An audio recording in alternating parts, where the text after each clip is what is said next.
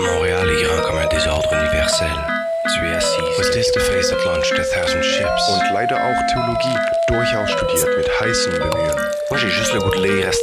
Run, past Evan Adams, from Swerbold Shore to Benders Bay. Ein guter Schriftsteller darf weder haben Freund, noch Vaterland, noch Religion. Eine Art Spiegel der Welt. On n'a pas de petite bille cette semaine, hein? Fuck la petite bille. En peut plus. J'en peux plus. À l'aide. C'est un décollage. C'est un décollage. J'ai toujours pas réécrit à François, mais c'est pas grave. Je voulais te lire, j'ai trouvé de quoi qui serait une bonne introduction. C'est ça que ça nous prend une bonne introduction, parce qu'autrement, Ah, on est perdu sans un, avec un faux départ, on n'est rien. Check bien ça. Un article du Guardian. envers toi-même. Vas-y. Le titre c'est Harry Potter among books burned by priests in Poland. Je les comprends un peu. Catholic priests in Poland have burned books that they say promote sorcery, including one of J.K. Rowling's Harry Potter novels, in a ceremony they photographed and posted on Facebook.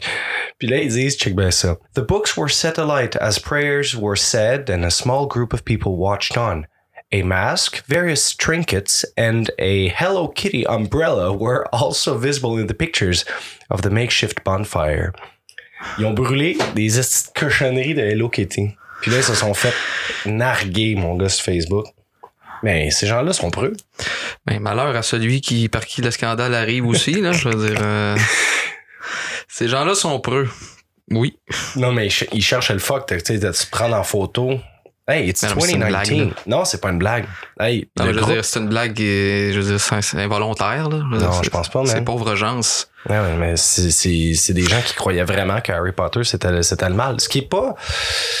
On s'en parlait tantôt. Le bien, le mal, euh, je veux dire, Dieu en décidera, là, au final. Ouais, non, c'est sûr, mais pour l'instant, le, le- le vrai tribunal, la vraie grande tribulation... L'Inquisition. C'est la vraie inquisition, c'est sur Facebook que ça se passe. Il y avait une page avec 22 000 supporters, puis se sont attirés quelque chose comme 40 000 commentaires juste sur ce post-là. Tu sais, des gens qui se sont comme mêlés de tout ça. Ouais. Pour moi, c'est des signes précurseurs de... De l'Armageddon. De, de l'Armageddon qui, qui approche, en fait. C'est, oui, mais ça d'ailleurs, on va en parler. On brûle les fétiches, là. Ouais, on, on a Confusément, dans, le, dans la broussaille, tu sais, de... Mais les choses vont se révéler bientôt, puis je pense qu'il y aura pas juste Hello Kitty qui va passer au... au cash. Au, au lighter. Ah, Ah. ça, c'est le fun. D'ailleurs, euh, ben, c'est pour ça, c'est pour ça qu'on, c'est pour ça qu'on parle de révélation.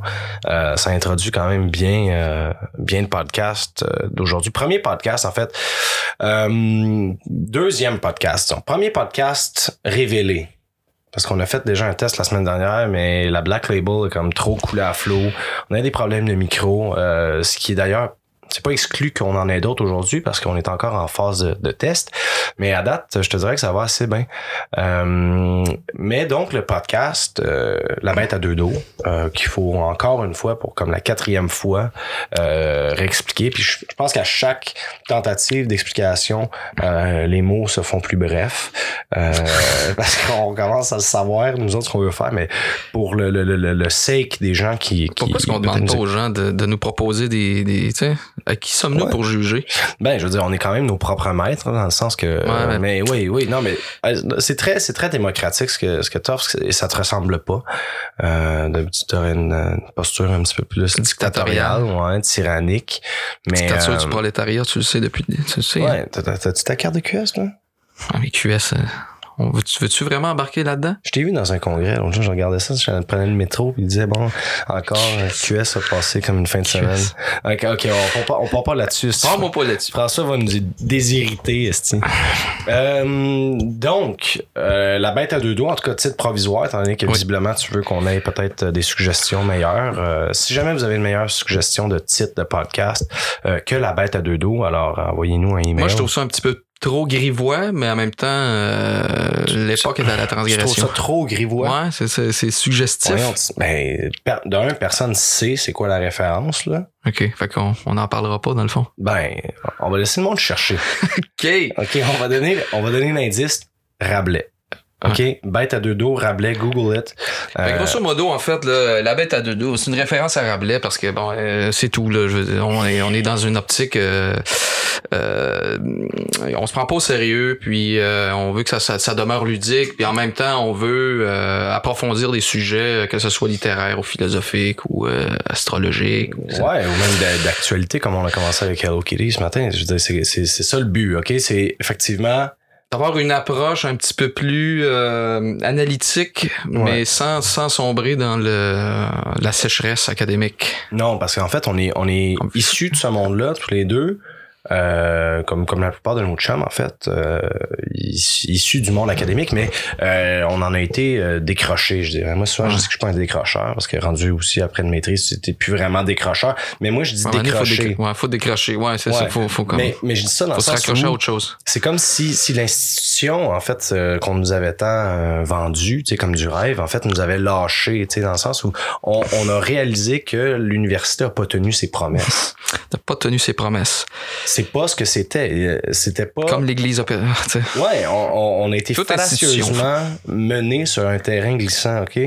Euh, on nous a demandé de l'argent en échange, qui est d'ailleurs d'autant plus comme de la fraude, de man. It's, it's a fucking business, man. Mais c'est parce que ce qui arrive, c'est que tu te rends compte que, OK, moi, je m'inscris en littérature, ça va être intéressant, ça, on va lire, tout ça. Puis je me rends compte que la plupart de mes collègues, OK, et même de mes profs, étaient pas foncièrement des amoureux des livres, ou en tout cas, selon pas selon mes standards. C'est peut-être moi qui ai des standards trop élevés. Mais je me disais, Chris, on peut-tu parler de livres comme, comme, comme fascination? Comme d'objets sensuels. Ouais, comme, comme, ouais, exactement. Il y a rien de tel qu'un bon livre pour te donner un bon bonheur. Moi, je t'ai déjà raconté l'anecdote. Pourquoi je me suis inscrit en littérature, ultimement, c'est que j'ai découvert le potentiel érotique d'un livre quand, euh, en secondaire 4, je pense, en affaire de même, on a lu Le Liseur. J'étais vraiment pas un, un lecteur à l'époque, OK? Et là, je lis Le Liseur de Bernard Schling, qui est un de, de lecture obligatoire, là. Et là, il y a une scène cochonne là-dedans, à un moment donné, entre un jeune garçon. Je sais pas si tu as vu le film, c'était avec... J'ai pas euh, vu le film. Winslet ou ouais, Kate Winslet. Euh, la fille, ok, elle ne sait pas lire, elle a comme 45 ans, puis euh, elle demande à un jeune homme de genre peut-être 16 ans de lui faire la lecture, mais naturellement, qu'est-ce qu'il lui lit? L'Odyssée d'Homère. Oh shit, c'est cochon ça. C'est assez cochon. Il y a des bouts assez Ah, cochons. oui, il, il lui lit ça, puis là, à un moment donné, ça sera, écoute, ça prend pas, ça prend pas trop, très longtemps que euh, ça part en bête à deux dos. Tu sais. Oups, Oh, ah, tu vois vendu à- déjà. vendu à la mèche. Vendu à la mèche. Et là, moi, je me rappelle lire ça puis avoir un bon bonheur dans ma chambre. Et là, j'ai dit, Wow. si un livre qui se trouve être en fait totalement de l'encre sur du papier Hmm. peut me générer un bonheur comme ça, c'est que C'est pas que des, des, des, c'est des pas des lettres euh, sigles enchaînées de non, manière. Non, non, euh, non, c'est une connexion directe, c'est un, im- un input direct sur mon imaginaire. Et ça, c'est bon. Ça, c'est bon. Fait que là, j'ai embarqué là-dedans. Et anyway, pour clore la boucle euh, universitaire, on veut juste dire que euh, le cercle de lecture, en fait, on avait un cercle de lecture euh, l'été dernier euh, où on s'est dit, Chris, faudrait aller de quoi en chum, de manière absolument décomplexée, Hmm. Euh, pas de pression, chacun de background différent. Euh, toi, philo, euh, notre ami Jérémy en, en cinéma, moi j'ai étudié en littérature. Puis là, on va prendre la bière après avoir lu chacun de notre bord ces affaires-là. Puis là, on en discute. Puis moi, j'ai trouvé que c'était l'expérience la plus enrichissante euh, depuis longtemps et même qui surpassait en qualité euh, d'expérience, en fait, ce que j'avais découvert comme échange à l'université, dans mes cours. Je me dis, Chris, si on pouvait faire de quoi qui serait une espèce de tran- transposition genre audio de ça, juste une espèce de, Mm. de prise d'eux, mais euh, qui serait disponible aux gens aussi pour écouter, qui voudraient pas nécessairement venir prendre bière avec nous autres parce que oh, hey, people On prend pas tout le monde. Non, non, d'un, on prend pas tout le monde, mais people don't want to see on prend us pas tout le together, monde. man. Deuxièmement, faut que tu apportes ta bière. si Faut que tu apportes ta bière, faut, faut que tu aies la pécule, faut que tu nous en payes une fois de temps en temps aussi. C'est ça, exact. Puis après ça, ben éventuellement, peut-être. que- Peut-être qu'on va peut-être considérer que. Fait que, ben, c'est ça, du cercle de lecture est née l'idée, en fait, qu'on pourrait faire ça dans un petit podcast. Donc, on s'est acheté une petite, euh, une petite console audio. avec Ben, des c'est surtout ton idée, le podcast. Hein? C'est- En fait, c'était ton idée, man. Non, ouais, non, non, mais ben, il y a idée puis idée, là. Je veux dire, euh, toi, t'as, t'as approfondi la chose euh, avec beaucoup plus d'intensité de, de... Ouais, mais j'étais intense. Non, mais t'es un gars intense. Mais non, c'est juste parce que moi, je suis un grand mania de, de, de l'industrie. Moi, j'ai, moi, j'ai, sorti à Pécule, là, puis j'ai dit, let's go, je veux Ouais, ça. ouais, ouais, Mais c'est toi qui étais le génie Ben, moi, l'idée, c'est que moi, je, cherchais des, des, des discours atypiques, des gens qu'on n'entend pas. Je trouvais qu'il y avait comme une espèce de standardisation, tu sais, du discours médiatique. Puis je trouvais que d'aller chercher des gens, même dans mon entourage, là, des gens qui, me semblaient avoir quelque chose à dire d'original, puis avec un, un ton aussi euh, Ah, smart. particulier. Puis c'est comme ça. Puis finalement, ben, mon micro, il était pas du coup. C'était c'est une période expérimentale qui a pas débouché sur quelque chose de concret, mais j'avais euh, j'avais mis un, la main à la pâte, puis je m'étais satisfait de ça, puis je me suis dit, mais c'est comme ça des fois, hein, on, on Ouais. commence quelque chose, on le met de côté, puis ça réapparaît sous une autre forme plus tard. Ben, tu vois, c'est ça qui est arrivé. Puis là, ben, c'est la preuve, on est, on est là, là, Transfiguration. de manière os, osmose, osmose, osmose, Osmose, osmose, osmose Osmose Jones. C'est l'osmose. L'osmose. OK, fait que, première... euh, Je suis pas cohérent, là. Faut me le dire, hein. T'es très cohérent. T'es très cohérent. OK, parfait. Et Il faut dire, bon, c'est ça, on n'a pas, on pas de formation en communication non plus. Là, dire, on, a, on a appris sur le, sur le tas. On a- Ouais. Surtout dans les bars, d'ailleurs. Je pense que les bars, les cafés, les bars, tous les endroits où les gens vont se se rencontrent dans un, dans une ambiance décontractée, je pense Mhm. que c'est là qu'on dé- qu'on développe euh, des niveaux de charisme puis de, de, de- d'élocution Ouais, euh, c'est là aussi que se développe l'esprit. Moi, moi, euh, je suis absolument sérieux en ce moment en disant que euh, les bars de Montréal ont contribué à faire de moi la personne que je suis. euh, En bien ou en mal. Avec la petite bédaine puis tout, Ouais. mais aussi avec une curiosité puis une volonté de discuter.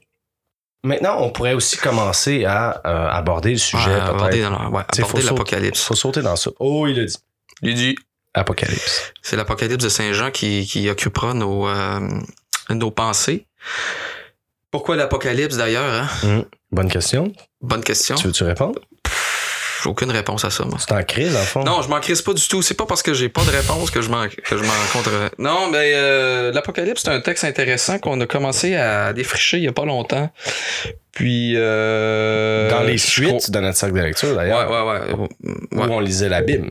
On lisait la Bible. On a lu les évangiles. ta proposition encore une fois, parce que c'est toi le Christian freak de la gang. Ouais, exact. C'est toi qui as dit, Chris, les boys, on, on lit-tu à la Bible? Là, nous autres, on a embarqué bon enfant là-dedans, mais toi, toi, t'étais en mode preaching. Mais c'est mon, mon côté un peu euh, philo-hérétique. Là, Oh, les, tout, ce qui est, tout ce qui est considéré un peu comme un politiquement euh, correct ou politiquement incorrect. Ouais, là, ça, je cherche la. C'est bien mais non, c'est pas que je cherche la merde, mais je me dis, si vraiment les gens ont autant de haine contre quelque chose, Ouais. c'est parce qu'il doit y avoir, euh, il y a quelque chose qui les, euh, qui les ébranle là-dedans. Il y a quelque chose qui vient les chercher. Ah ouais. Et puis c'est d'où mon amour pour Jésus. My crew is big and it keeps getting bigger. That's cause Jesus Christ is my nigga. Euh, Il est grand, mmh, le Seigneur. Le Seigneur. Absolument. Fait que l'Apocalypse, pourquoi? Ben, déjà, ça commence bien un podcast. Ouais. Pour une première, commencer par euh, quelque chose de catac- cataclysmique, euh, Commencer par la spectaculaire. fin. On commence par la fin. Puis je pense, en tout cas, moi, ma conviction profonde, c'est que nous vivons actuellement un processus apocalyptique. Mhm. Là, c'est-à-dire que tu peux dire ce que tu veux, Louis. Sauf que là, il faut clarifier les termes d'apocalypse. Tu sais que C'est pour ça que je me suis arrêté. c'est ça. Tu savais que j'allais revenir Mmh, sur je commence à te connaître. Euh, Bon, la mon phrase que tu viens de dire. En fait, je pense que c'est le moment que je sorte un petit peu mes notes aussi, puis on va peut-être entendre des clics, clics, clics, mais c'est ça, ça, on me le pardonnera. Mais euh, Apocalypsis. Oui. Qu'est-ce que ça veut dire, Antoine? Apocalypsis. c'est une bonne question à laquelle je répondrai volontiers.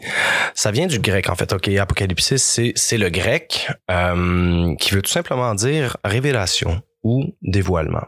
Et c'est la raison pour laquelle, en anglais, par exemple, dans la tradition anglo-saxonne, on va dire The Book of, the book of Revelation. The Book of Revelation. et non pas The Apocalypse. Si tu dis, oh yeah, I've read The Apocalypse, les gens vont dire, ah, il est cute. Mais c'est The Book of Revelation. En allemand, par exemple, j'ai regardé ça. En allemand, on dit Die Offenbarung. Mais l'origine de ça, c'est, c'est, c'est, c'est le, comment dirais-je, c'est, la, c'est l'approche catholique de l'interprétation, de, de maintenir le, le, le texte original, Ouais. Mais en même temps, ça a un effet euh, mystérieux. On Ben- comprend pas trop ce qui. On pense que c'est, c'est- vu qu'on comprend pas. Bon, ça, c'est- il y a une dimension ésotérique. Ouais, mais il y a rien.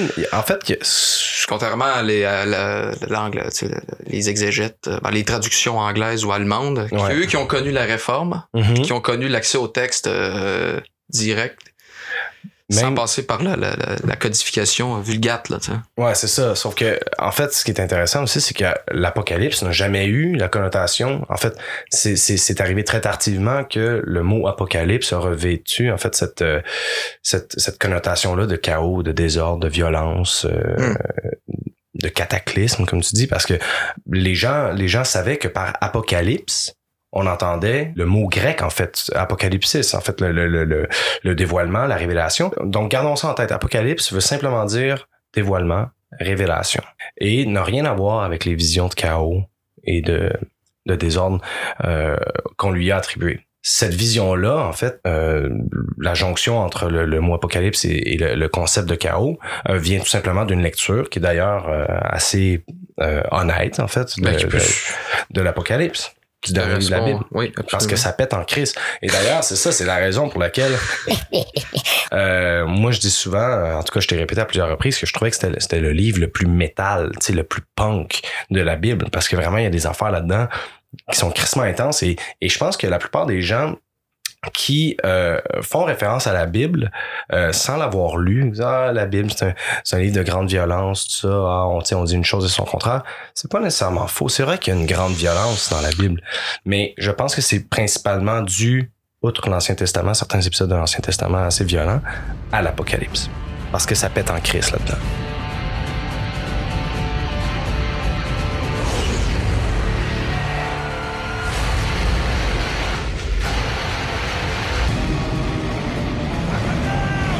Ouais, ça, ça, ça saute de tous les. Il y a des combats, il y a, il y a des dieux. C'est une extermination là, euh, Ah, de fond en comble. Puis on repasse, on repasse une autre couche là, pour être sûr que tout le monde est, tout le monde, tout le monde a crevé là. Tout le monde est dead. Et là, d'ailleurs, c'est ça. Avant, avant, en fait, ce que je te propose, euh, c'est qu'avant qu'on... euh, On pourrait discuter ouais, de, la, de la, des tra- de la traduction des, des, de certains termes aussi. ouais. Ouais, ouais, mais c'est pas ça que je voulais dire. Ok, monsieur, non, vas-y, non, mais je voulais, non, mais je voulais dire, avant, avant qu'on discute, euh, Ça t'intéresse résumé, ça m'intéresse. Louis, t'avais dit arrive avec un plan, j'arrive avec un plan, and now you fuck up the plan.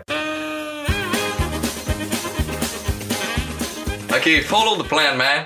Donc, ce que je me propose, ce que je nous propose, c'est que rapidement, je résume vite fait, c'est quoi cette crise de livre-là. Très bonne idée. Ensuite, on parlera de toutes les questions euh, pertinentes de paternité, etc., de contexte. Je sais que tu as des lectures euh, un peu différentes. Euh, Standard. Moi, je dirais. ouais, on va, on va laisser les, les auditeurs être juges de, ton, de ta lecture standard.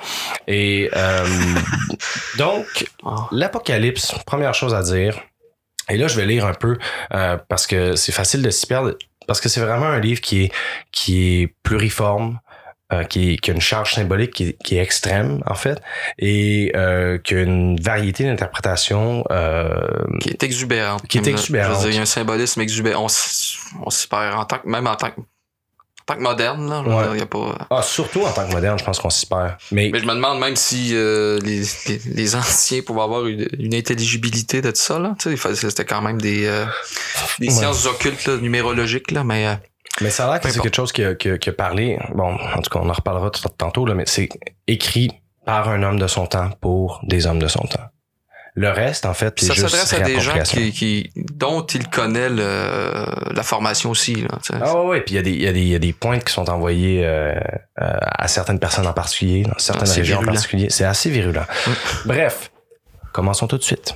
On- Il y a quatre évangélistes, il y a trois patriarches, il y a deux testaments, il n'y a qu'un seul Dieu, il n'y a qu'un seul Dieu. L'Apocalypse, donc, dernier livre de la Bible, c'est une vision divine, en fait, qui est dictée euh, euh, à un certain Jean euh, qui habite l'île de Patmos à environ une centaine de kilomètres d'Éphèse, qui est en Turquie actuelle. Ce Jean-là se présente lui-même comme un simple croyant, et je cite, Votre frère et compagnon dans l'épreuve, le royaume et la constance en Jésus. Donc vraiment, dès le début, c'est euh, l'humilité joannique, en fait, est, posée. OK? C'est pas...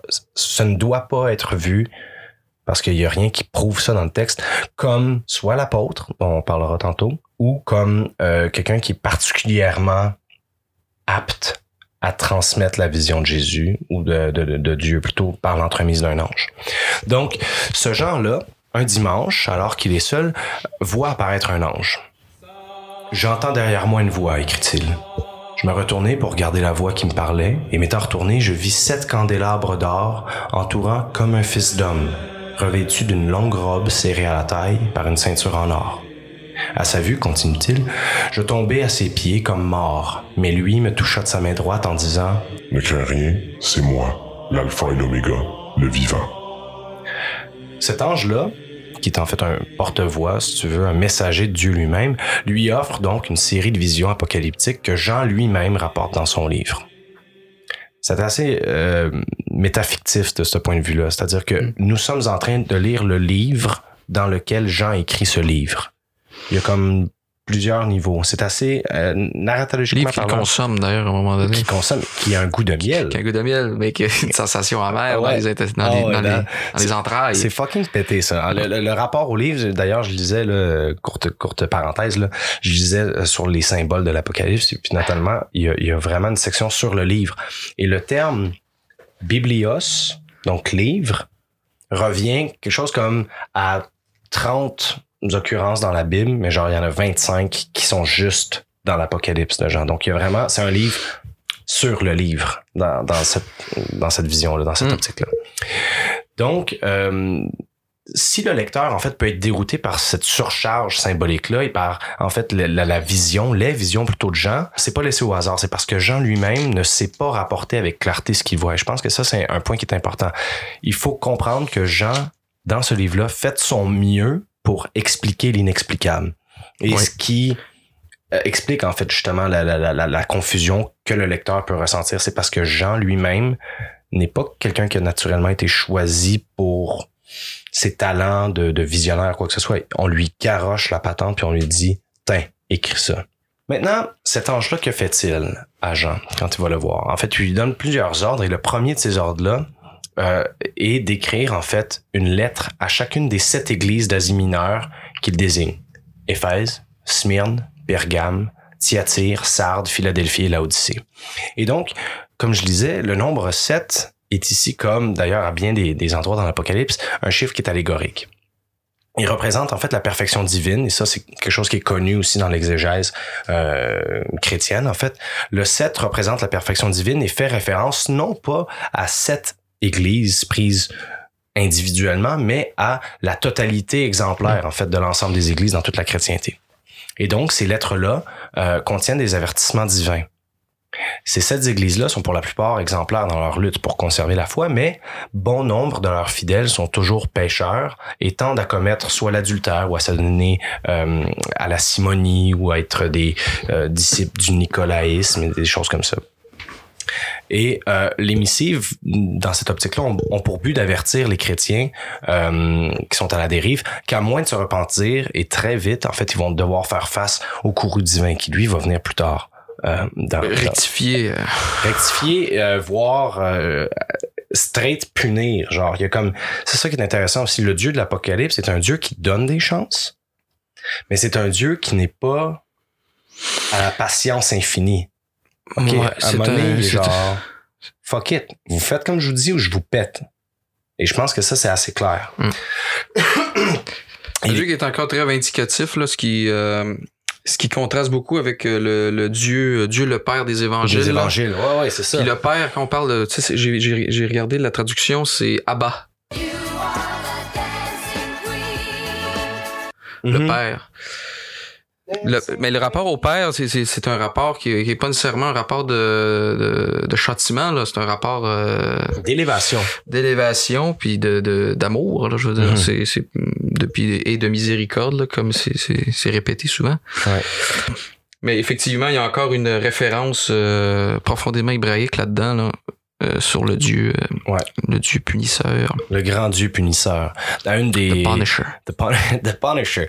Dans, justement, le, le, le Punisher dans toute sa splendeur, on, on peut le lire dans le fond euh, dans une lettre euh, à l'Église, celle de Laodicée par exemple. Il dit :« Je connais ta conduite. » Et ça, d'ailleurs, c'est Dieu qui parle en la personne de gens qui, en fait, se fait simple scribe là-dedans. Je connais ta conduite. Tu n'es ni froid ni chaud. Ainsi, puisque te voilà tiède, ni chaud ni froid, je vais te vomir de ma bouche. En parlant de Jezabel, on en parlait aussi euh, euh, un peu plus tôt, euh, qui est une prostituée en fait euh, iconique euh, de l'église de, de Thyatire, en fait de Thyatire. L'ange fait écrire à Jean et je cite Je vais donc la jeter sur un lit de douleur et ses compagnons de prostitution dans une épreuve terrible, s'ils ne se repentent de leurs agissements. Et ses enfants, je vais les frapper de mort. Ainsi toutes les églises sauront que c'est moi qui sonde les reins et les cœurs, et je vous paierai chacun selon vos œuvres. Donc le message est quand même assez clair.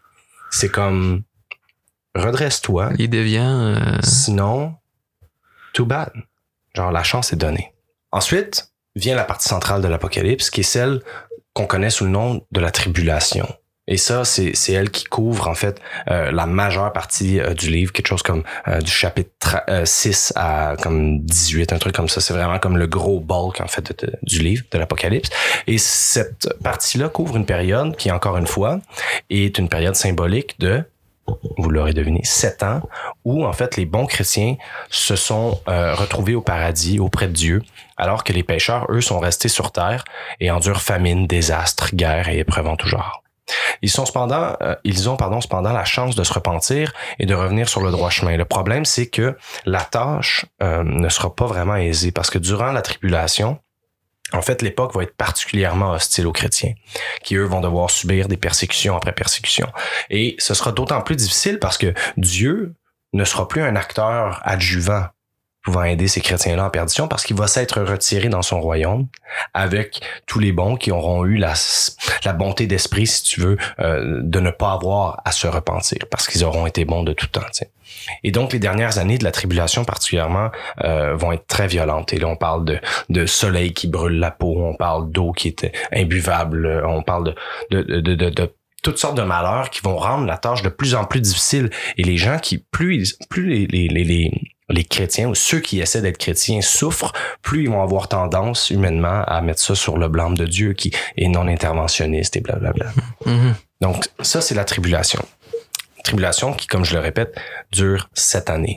Au terme de, de ces sept années-là, et ça c'est toujours selon l'Apocalypse, selon Jean, aura lieu la fameuse bataille d'Armageddon qui est d'ailleurs un, un, un, lieu en fait physique là, euh, et qui revient en fait seulement à, à une, une instance dans C'est en, en araméen ou en. C'est en araméen. Ouais, ouais, ouais. Euh, si je me rappelle bien, c'est en araméen et euh, l'origine en fait du mot, l'étymologie est pas claire. Il y a des gens qui pensent que c'est euh, deux mots en fait. Euh, arma qui serait comme le mot, je pense, pour montagne ou vallée, un truc comme ça, et euh, Guédon ou Maguédon, je me rappelle plus là, la division. Moi, je pense que c'est Armageddon. Ouais, c'est ça, qui serait comme le mont Maguédon, si tu veux, ou la vallée Maguédon, quelque chose ça. Oui, donc. Euh, qui est, ah oui, donc, qui est comme euh, encore une fois l'idée de l'enfer sur terre, tu sais, la, la vallée de la Guéhenne. C'est un lieu qui est comme qui est physique, ok? Donc euh, c'est assez intéressant, mais cette, cette- ce mot-là ne revient qu'une fois dans, dans toute la Bible et c'est et c'est là, c'est dans l'Apocalypse selon Jean.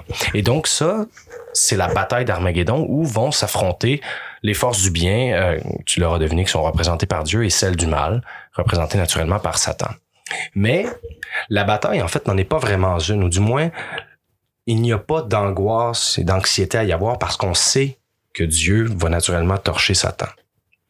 Et d'ailleurs, le- ça c'est l'extrait que j'aime le plus lire et genre, j'aimerais ça lire. puis ça. Tu veux-tu le lire? Tu veux-tu le lire en français après? C'est 12-7. Mais toi, t'as une version différente, mais c'est pas grave. Oui, oui, non, non. Moi, ma- ok, c'est ça. Moi, ma version est en anglais. Euh, Et, et, et bonifié, là. elle est pas bonifiée. C'est la tienne qui est chiche? Euh, traduction de David Bentley Hart, qui est une, euh, en tout cas, un théologien américain qui a retraduit euh, à lui seul, en fait, tout le, le Nouveau Testament et dont euh, l'Apocalypse. The On Book of t'écoute. Revelation. And war broke out in heaven, that of Michael and his angels waging a war with the dragon. And the dragon and his angels waged war, and did not prevail, nor was any place still found for them in heaven. And the great dragon was cast down, the ancient serpent, the one that is called slanderer and accuser, the one that leads the whole inhabited world astray. It was cast down into the earth, and its angels were cast down with it. Ouais, c'est ça, t'as peu différent. Ça commence comme ça. Euh, Il y eut alors Un combat dans le ciel. Michael et ses anges combattirent contre le dragon. Et le dragon, lui aussi, combattait avec ses anges. Mais il n'eut pas de dessus. Il ne se trouva plus de place pour eux dans le ciel. Il fut précipité, le grand dragon, l'antique serpent, celui qu'on nomme Diable et Satan, le séducteur du monde entier. Il fut précipité sur la terre et ses anges avec lui. Pas pire, hein? C'est là que ça se termine, hein? C'est là que ça se termine. Ouais, après ça, c'est 10, puis là, Ouais, c'est. c'est 10, c'est ça. Ouais, il entend un, un gros Une bang. Un big, big, bang. Mais l'antique serpent, hein? C'est quand même quelque chose. Moi, je trouve ça beau en tabarnak. Tu sais, je veux dire, il faut crissement être insensible pour lire une affaire de même puis se dire, ah ouais, ça vaut pas la peine d'être lu. Yo, ça vaut la peine d'être lu. C'est court, c'est bon. C'est pas cher en plus, une Hey, Bible. c'est pas cher. J'en euh, trouve tout le temps dans les poubelles, man. Pour le nombre de pages, Oui. Non, non, c'est vraiment le rapport qualité-page est très bon. Quantité-page est très bon. Oui. Et donc, après cette bataille, après la bataille d'Armageddon, Satan est donc confiné à passer, toujours selon le livre, un millénaire, donc mille ans, qui est un autre chiffre symbolique pour dire un petit bout, dans les entrailles de la terre. Pendant ce millénaire-là, Dieu va fonder ce qu'il appelle le royaume des cieux, un kingdom of heaven sur terre. Et donc, dans ce royaume-là, qui durera mille ans, il y aura plus de guerre, il n'y aura plus de malheur, il n'y aura plus d'injustice. Et ce royaume va être caractérisé par une harmonie totale où tous les chrétiens gouverneront en collaboration avec leur Seigneur. Au terme de ce millénaire-là, par contre, survient le jugement des nations. Faut pas oublier que Satan n'a pas été éradiqué. Satan, après la bataille d'Armageddon, je l'ai dit, a été cast down into the earth. Et donc sommeil, il est comme en dormance, si tu veux. Et il est avec Mm. les gens qui, comme lui, sont des pêcheurs. Donc c'est pas vrai que c'est une, c'est une déconfiture totale. non, il est, il est- il est pas abattu, il, mais mettons qu'il Il est pas il est fort. pas fort. Il est pas mort, il est pas fort. Il est tough, mais il achève. Il achève. Et donc, au terme de ce millénaire-là, en fait, survient ce qu'on appelle le jugement des nations. Satan et ses démons seront définitivement chassés alors hors de la terre pour être envoyés dans l'étang de feu, the lake of fire.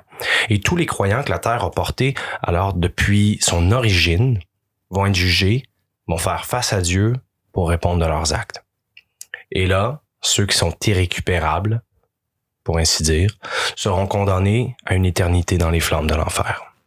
Les autres, par contre, et c'est là que se termine l'Apocalypse, les plus chanceux, ayant réussi à prouver leur foi devant Dieu, seront alors accueillis dans ce que l'Apocalypse annonce comme la Nouvelle Jérusalem. Et ça, c'est un terme qui est en- quand même assez intéressant.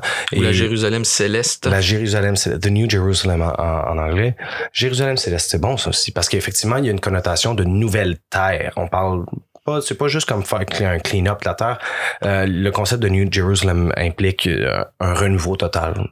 Et cette, en fait, ce- cette nouvelle Jérusalem-là sera un moment où règne la paix perpétuelle, pardon, et la joie infinie auprès du Seigneur. Et ce qui est intéressant, et je lisais ça dans une, une critique exégétique euh, ce matin, je sais pas si tu remarques, mais le seul moment où il y a un moment de paix dans toute la Bible, de perfection absolue, d'harmonie totale, c'est à la Genèse. Hmm. Quand Dieu créa la terre. Et donc, Je suis l'alpha et l'oméga, mon cher. tu vois-tu à quel point c'est pété? Tu es l'alpha et l'oméga. Tu es l'harmonie originelle. Ok, tu crées la terre dans une beauté virginale, intouchable, totale, et tu finis la terre dans le même état d'origine, dans le même Éden. Et donc, le livre revêt en fait les allures d'un roman qui est comme très bien ficelé, tu sais, Mm, d'un mm. récit qui est absolument fini et circulaire. Et ça, moi, j'ai allumé là-dessus, j'ai fait, j'ai trouvé ça comme crissement chapeau, là, tu sais, comme bel job. D'autant plus que c'est pas juste un dude qui a écrit ça, c'est comme, Mais ça commence en plus avec une, une légère transgression, oui, à partir de laquelle euh, Ouais, ça- tout ça- va déborder. Là. Amen. La bouchée de pomme aura coûté cher en crise Alors, coûté cher, ouais. à plusieurs personnes. L'antique serpent, L'antique serpent. t'en voulais la bouchée de pomme? T'as genre, t'as nuké comme des milliers, des millions de vies, tu sais. Ah, c'était- Incroyable. Oui, mais il faut ce qu'il faut. Et donc, euh, en fait, ça, ça conclut le, le petit résumé que j'avais de l'Apocalypse. Et euh, avant qu'on commence à quelque chose, on pourrait peut-être faire une pause. Je pense que c'est le genre d'affaire qui, qui se fait. Oui, ça se fait ça. On peut interrompre quand on veut. Ouais, Reprendre nos esprits. nous sommes maîtres de nous-mêmes.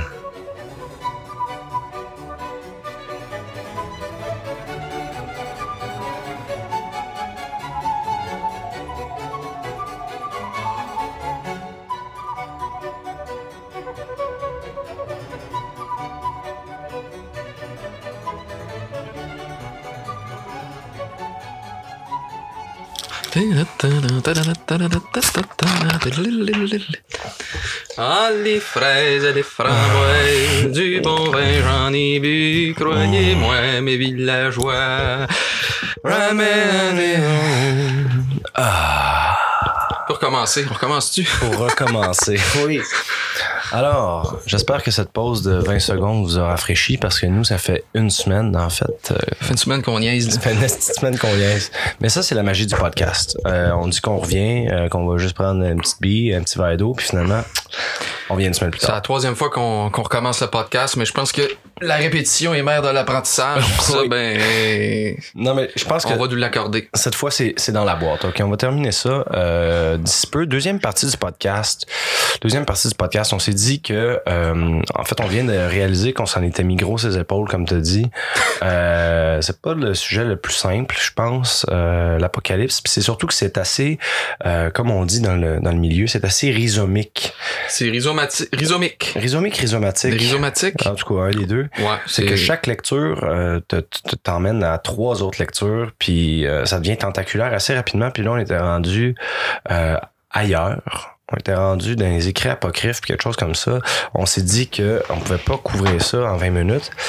Fait on va se limiter, en fait, en deuxième partie de podcast, euh, plutôt à, à des questions plus simples. Parlons de la, de la paternité très rapidement parce que, encore une fois, ça, c'est quelque chose que ça fait à peu près euh, quatre fois qu'on répète.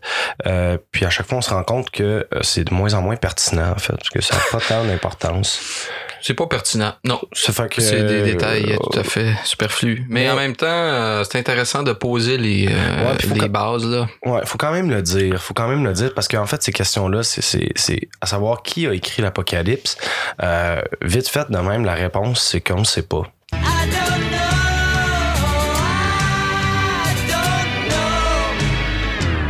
Euh, personne ne le sait, puis personne ne s'entend là-dessus. Par contre, ce qu'on peut dire, c'est qu'il y a euh, deux tendances, en fait. Euh, la première tendance, c'est celle qui croit que l'auteur de l'Apocalypse selon Jean se trouve à être le même Jean qui a écrit l'Évangile, le quatrième Évangile. Donc, euh, Jean, euh, qu'on connaît comme euh, fils de Zébédée, donc l'évangéliste, et l'autre, comment dire, euh, l'autre école de pensée croit que euh, c'est un autre Jean, un Jean qu'on appellerait euh, soit soit Jean de Presbyte, comme tu disais, Jean l'Ancien, Ouais. ou Jean de Patmos, en fait, tout simplement. que ré- réécrit le texte parce que c'est ça le problème. C'est un texte qui a été écrit puis probablement réécrit et corrigé. Ouais, comme, et comme ré- tout. Donc ça, ça se peut que ça, ça a été un ça, ça a été un Jean postérieur qui aurait réécrit le texte de Jean. Mais euh, parlons de Jean de Patmos. Ouais, Jean de Patmos. Car c'est à Patmos que c'est que c'est révélé à Jean Exactement. la vision apocalyptique. Exactement. Donc ce genre-là, en fait, se trouve à être, euh, comme on le dit euh, en première partie, euh, quelqu'un qui se trouve à être un, un- un visionnaire euh, dans la mesure où euh, un ange lui est apparu et lui a donné une vision euh, qu'il devait euh, coucher par écrit de son mieux. Euh, on a fait le petit résumé de l'Apocalypse vite fait. Et donc ce genre-là Ouais. de Patmos, ça se trouve à être un juif. Euh, qui a habité Un fugitif aussi. Un fugitif, euh, très certainement. Il y a des histoires euh, qui euh, essaient d'identifier ce genre-là avec euh, un Jean qui aurait été, dans le fond, persécuté euh, très probablement à Rome. Euh, encore une fois, là, ça soulève la deuxième question, celle de la datation du texte. Euh, donc, soit sous Néron, dans les années 60, euh, après Jésus-Christ, soit sous Domitien, euh, plutôt vers les années 90-95. Euh, encore une fois, juste avant d'entrer en onde, on se disait, bon, OK, on s'entend pour dire que c'est 95. Louis était pas d'accord. Puis dans le fond, ça l'a juste souligné le fait qu'on on sait pas Qu'on était face à, c'est ça, à quelque chose d'extrêmement complexe puis euh, C'est que- ça. C'est ça. En fait, bref, juste, et juste, pour résumer, euh, il y a encore euh, plusieurs chrétiens, notamment les orthodoxes, qui croient que euh, le Jean, auteur de l'Apocalypse, se trouve à être le même euh, Jean de l'Évangile, du quatrième Évangile. Ça n'a pas tellement d'importance. Je pense, moi, en tout cas, je vois, je vois pas le, je, veux dire, le style de Jean de Patmos puis le style de Jean euh, l'évangéliste sont deux, sont deux styles complètement différents. Ouais, c'est ça. Je veux dire, c'est, c'est, c'est, c'est, c'est sans commune mesure. Surtout que le texte de- des Apocalypses euh, est rempli, truffé de, de, tu sais, de, de, d'une grammaire plus ou moins maîtrisée. Euh, Ouais. on voit qu'il est bourré d'hébraïsme, Exactement. C'est un fouillis, euh, tandis que euh, Jean d'Évangéliste, ça semble être un style beaucoup plus justement, ben, qui est reconnu pour son, son aspect un peu plus allégo- allégorique, mais euh, à la limite métaphysique. C'est une autre symbolique Mhm. Que celle euh, de l'Apocalypse, qui est beaucoup plus, euh, je dirais, euh, conforme euh, à la, pas la mythologie, mais à la, la- à la manière de penser juive. Là. Ouais, exactement. C'est ça. Ben, en fait, ça, tu l'as dit, c'est l'argument en fait euh, principal qui décide euh, qu'il y a rupture, en fait, que c'est pas les mêmes auteurs. C'est parce que si on compare les styles d'un point de vue strictement langagier, Même euh, la structure linguistique, là, c'est j'imagine. ça. c'est- Mais c'est pas la même, c'est pas le même langage. Donc, ce serait comme comparer, euh, mettons, euh, du Proust avec euh, euh, n'importe quel auteur, euh, euh, je sais pas moi, euh, Simonon. André c'est pas la même affaire, donc c'est pour ça qu'il y a bien des gens qui s'entendent pour dire que c'est pas le même auteur. Encore une fois, concluons simplement en disant que c'est pas une question qui est particulièrement euh, intéressante. Ce qui est intéressant, par contre, euh, pis ça c'est peut-être dans cette dernière avenue-là qu'on voudrait se lancer avant de terminer le podcast, euh, c'est la question de la symbolique. La symbolique, on le disait, très chargée dans euh, l'Apocalypse selon Jean. C'est un, un texte qui est bourré d'énigmes, en fait. Euh, les simples euh, concepts de clés, par exemple, reviennent dans l'Apocalypse. L'idée de fermeture, d'ouverture, de révélation, euh, de dévoilement, mais aussi euh, d'obscurantisme, c'est des choses qui reviennent dans le propos même du livre et qui peuvent être, à mon sens, en tout cas selon plusieurs exégètes, décodées comme étant en fait des références qui sont très relatives à une époque. Et à ce moment-là, effectivement, je pense que là, c'est important qu'on s'entende pour dire que c'est un texte qui a été écrit dans le premier siècle après Jésus-Christ. Donc, quelques années, euh, même pas un siècle après la mort de Jésus. Euh, et euh, les, les- les références, en fait, ont, ont été écrites à ce- de manière à ce qu'elles puissent être identifiées par des lecteurs contemporains. Ouais. Puis on peut on peut dire que c'est quand même un texte qui fait contraste avec le reste de- du Nouveau Testament là. Oui.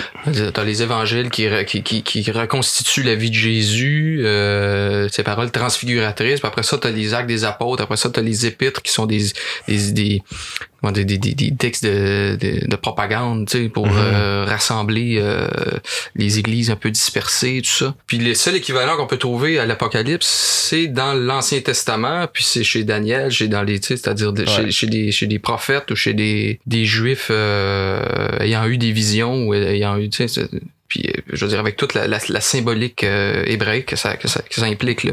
Fait que c'est vraiment c'est ça. Donc c'est effectivement un texte qu'on peut comme on peut l'assigner à la période très très euh, je veux dire euh, au balbutiement du, du christianisme versus des textes qui auraient été réécrits puis euh, qui qui sont devenus canoniques, qui ont été euh, pour une large diffusion, beaucoup moins obscur, beaucoup plus axé sur euh, à la limite euh, une vulgarisation là, tu sais pour euh, Biographique. biographique, c'est Ouais. ça. Euh, donc, dans ces symboles-là, en fait, on, on se disait, euh, il faut, il faut parler très brièvement encore une fois, mais de ce fameux 666, là. Tu sais, le chiffre de la bête, le nom de la bête. Il en a fait couler de l'encre ce, ce oh, chiffre. man. euh, et pas, pas pour, euh, pas pour aucune raison, en fait. Parce qu'effectivement, tu dis, qu'est-ce que ça vient crisser là, dans ce texte-là? Le 666 se retrouverait à être, selon, encore une fois, la plupart des critiques bibliques, à être une référence qu'on appelle guémétrique, qui est l'art, en fait, hébraïque et euh, l'art grec aussi de conférer des valeurs numérales à des euh, lettres de l'alphabet. Ouais. Cette combinaison-là, peu importe comment on la calcule, reviendrait à donner un nom, dans le fond. Et c'est pour ça que les gens ont identifié un nom, Néron, Kaiser. notamment celui de Néron, comme tu as dit, c'est que euh, Jean de Patmos, en fait, l'écrivain, l'auteur de l'Apocalypse, ne pourrait pas juste révéler dans un texte qui est aussi allégorique, il pourrait pas donner un nom qui soit comme Ah, et l'antique serpent, la bête s'appelle Néron.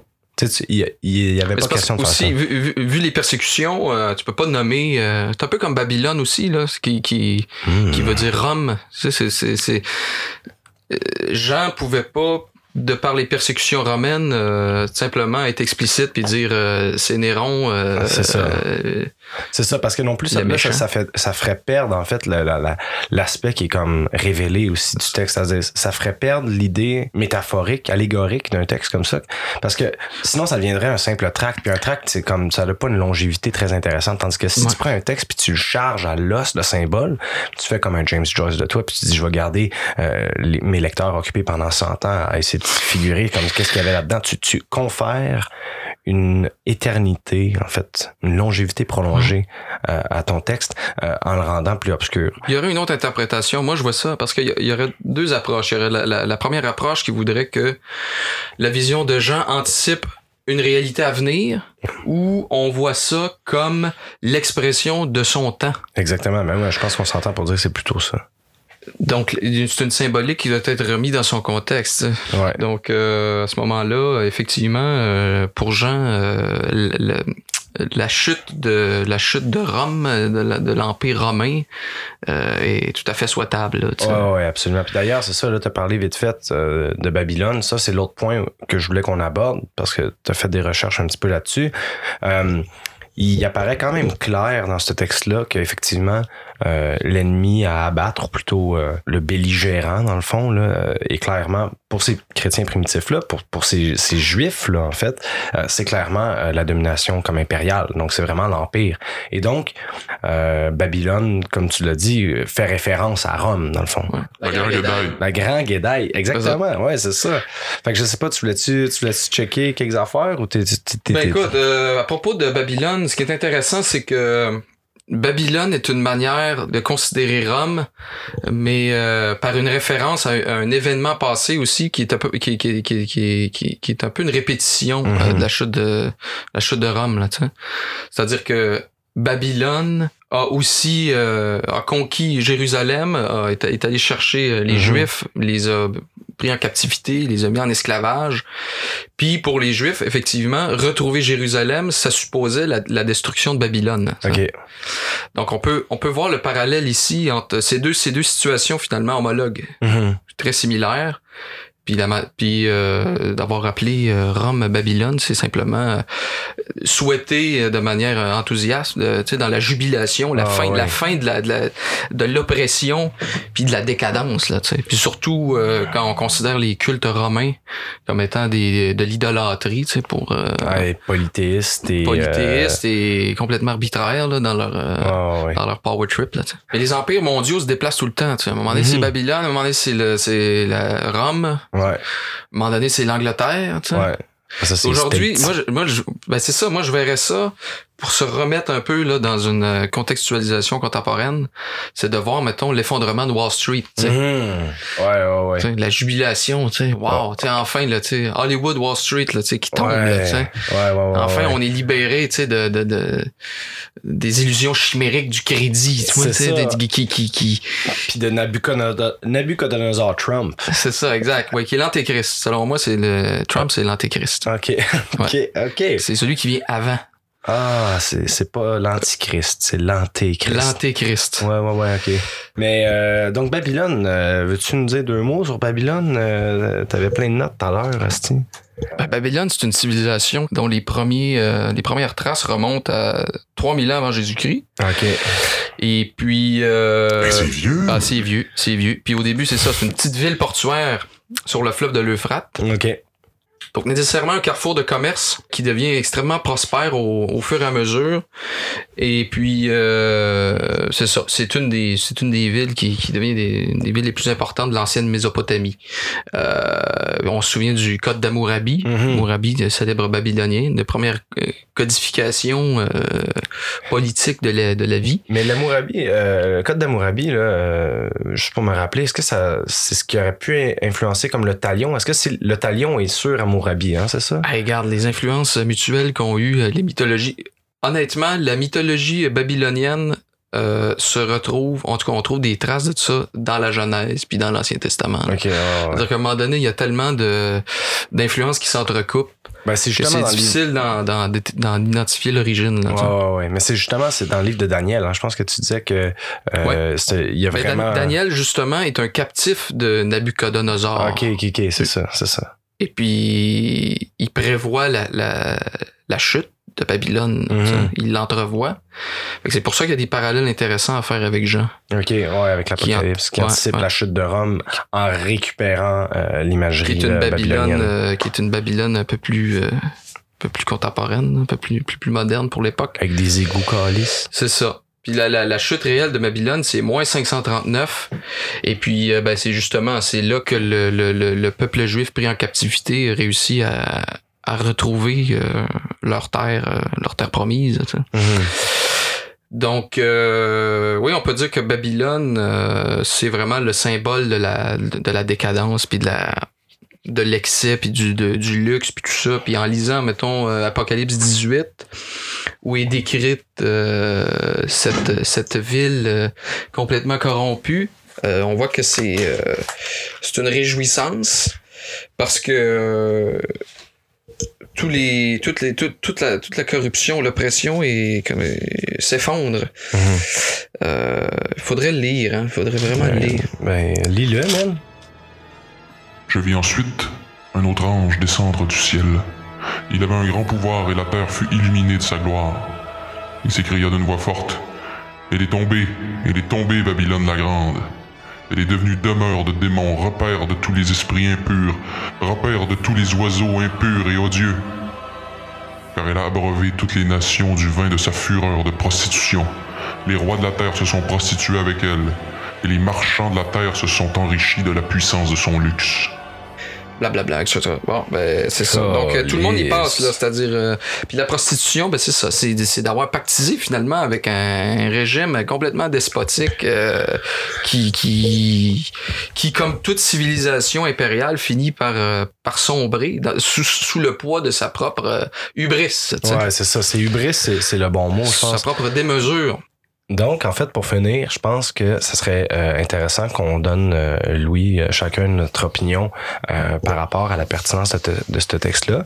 Euh, moi, je dirais deux choses. Je dirais premièrement que c'est un texte qui est pertinent à lire aujourd'hui parce qu'il a encore euh, une certaine fraîcheur, une certaine... euh, Certains mojo. Ouais, un certain mojo, un certain caractère euh, d'actualité, euh, étant donné que euh, il y a encore plusieurs personnes, euh, les millénaristes dont on parlait euh, plus tôt, qui croient en fait euh, que non seulement l'Apocalypse est effectivement un texte prophétique qui va annoncer la révolution d'une époque, le passage d'une époque terrestre, mondaine, à une époque euh, ou un temps, plutôt une ère euh, divine, euh, d'harmonie, tout ça. Il y a encore des gens qui pensent ça, des, gens qui ont pensé ça de tout temps, à la différence qu'aujourd'hui, ils voient en fait euh, un foisonnement de signes euh, qui euh, les porte à croire que c'est maintenant, ou plutôt c'est très bientôt, euh, que se, se passera en fait la bataille d'Armageddon, que le jugement dernier sera aux portes. Et juste pour laisser planer un petit peu le mystère, je veux juste relire ce passage-là, le début du chapitre 20 de l'Apocalypse, qui termine sur une note qui est assez ambiguë. And I saw an angel descending from heaven, holding in his hand the key to the abyss and a great chain. And he seized the dragon, the ancient serpent, who is a slanderer and the accuser, and bound him for a thousand years. And cast him into the abyss, and shut it, and sealed it over him, so that he should no longer lead the Gentiles astray until the thousand years are finished. Thereafter, he must be set loose for a little while. Et c'est ce petit for a little while là qui, euh, je pense, a gardé dans l'imaginaire de ces millénaristes-là euh, l'idée qu'effectivement, si Satan était euh, gardé sous clé, sous terre, eh ben la clé était toujours dans les parages et puis la possibilité que ce serpent-là, ce dragon-là euh, euh, renaisse était euh, très très euh, réelle, étant donné que le texte est prophétique, toujours selon leur lecture. Maintenant, d'un point de vue beaucoup plus euh, littéraire, d'un point de vue plus ludique, je voudrais juste mettre l'Apocalypse sur le même rang d'égalité, sur le même pied d'égalité euh, que certains textes euh, dont, dont je t'ai mentionné plus tôt, donc euh, notamment l'enfer de Dante et euh, notamment euh, le Paradise Lost par exemple de, de Milton. Donc la raison pourquoi je dis ça, c'est que non seulement les textes sont extrêmement connexes thématiquement parlant, la question de l'enfer, la question euh, du, du purgatoire, la question de la damnation ou de la sauvegarde de l'âme euh, est, centrale.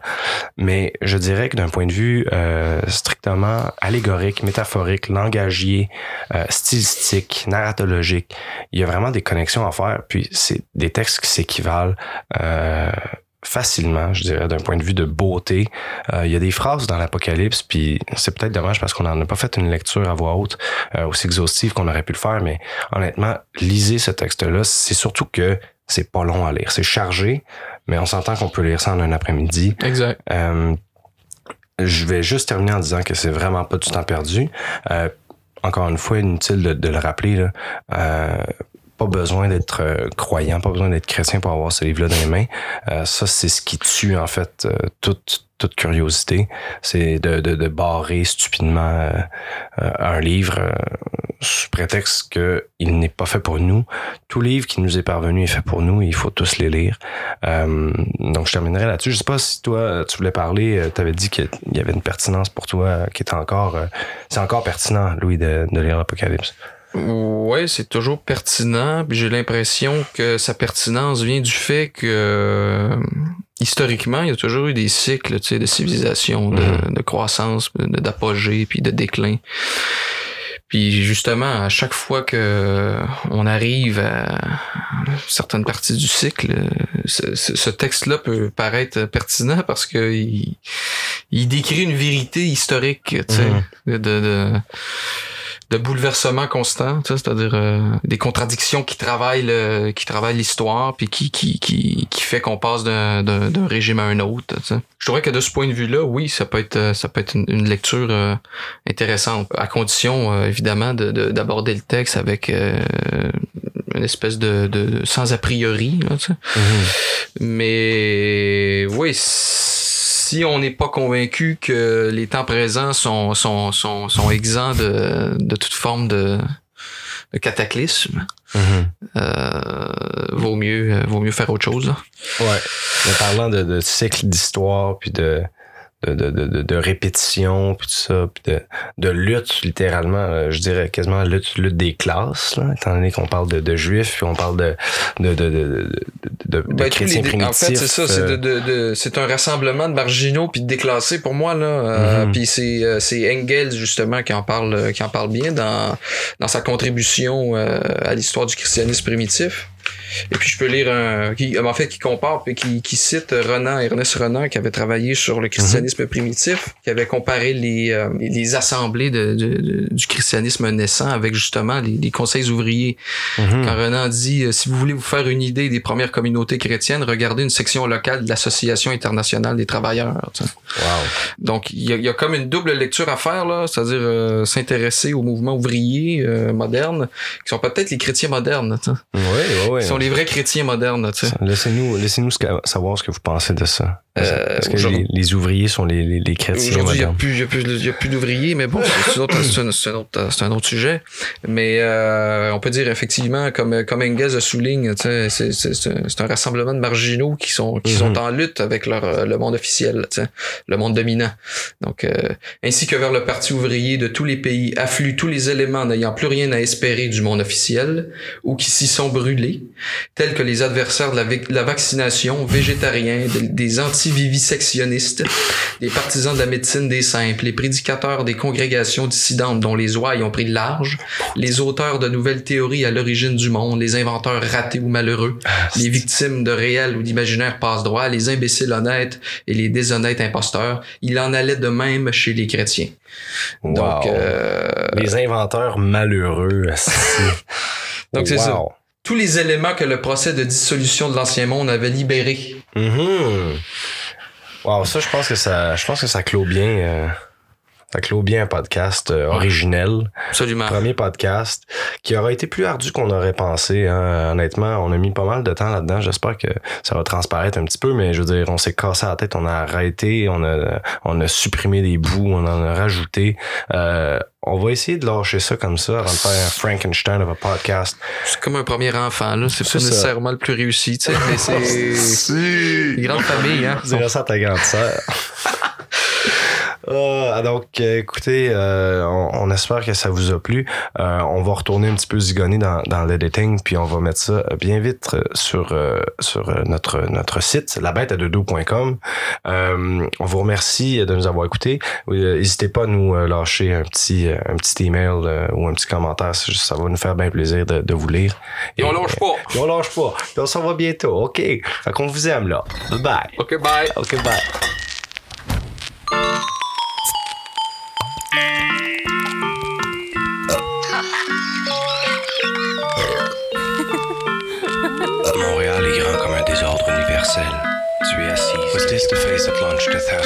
Und leider auch Theologie durchaus studiert mit heißen Bemühen.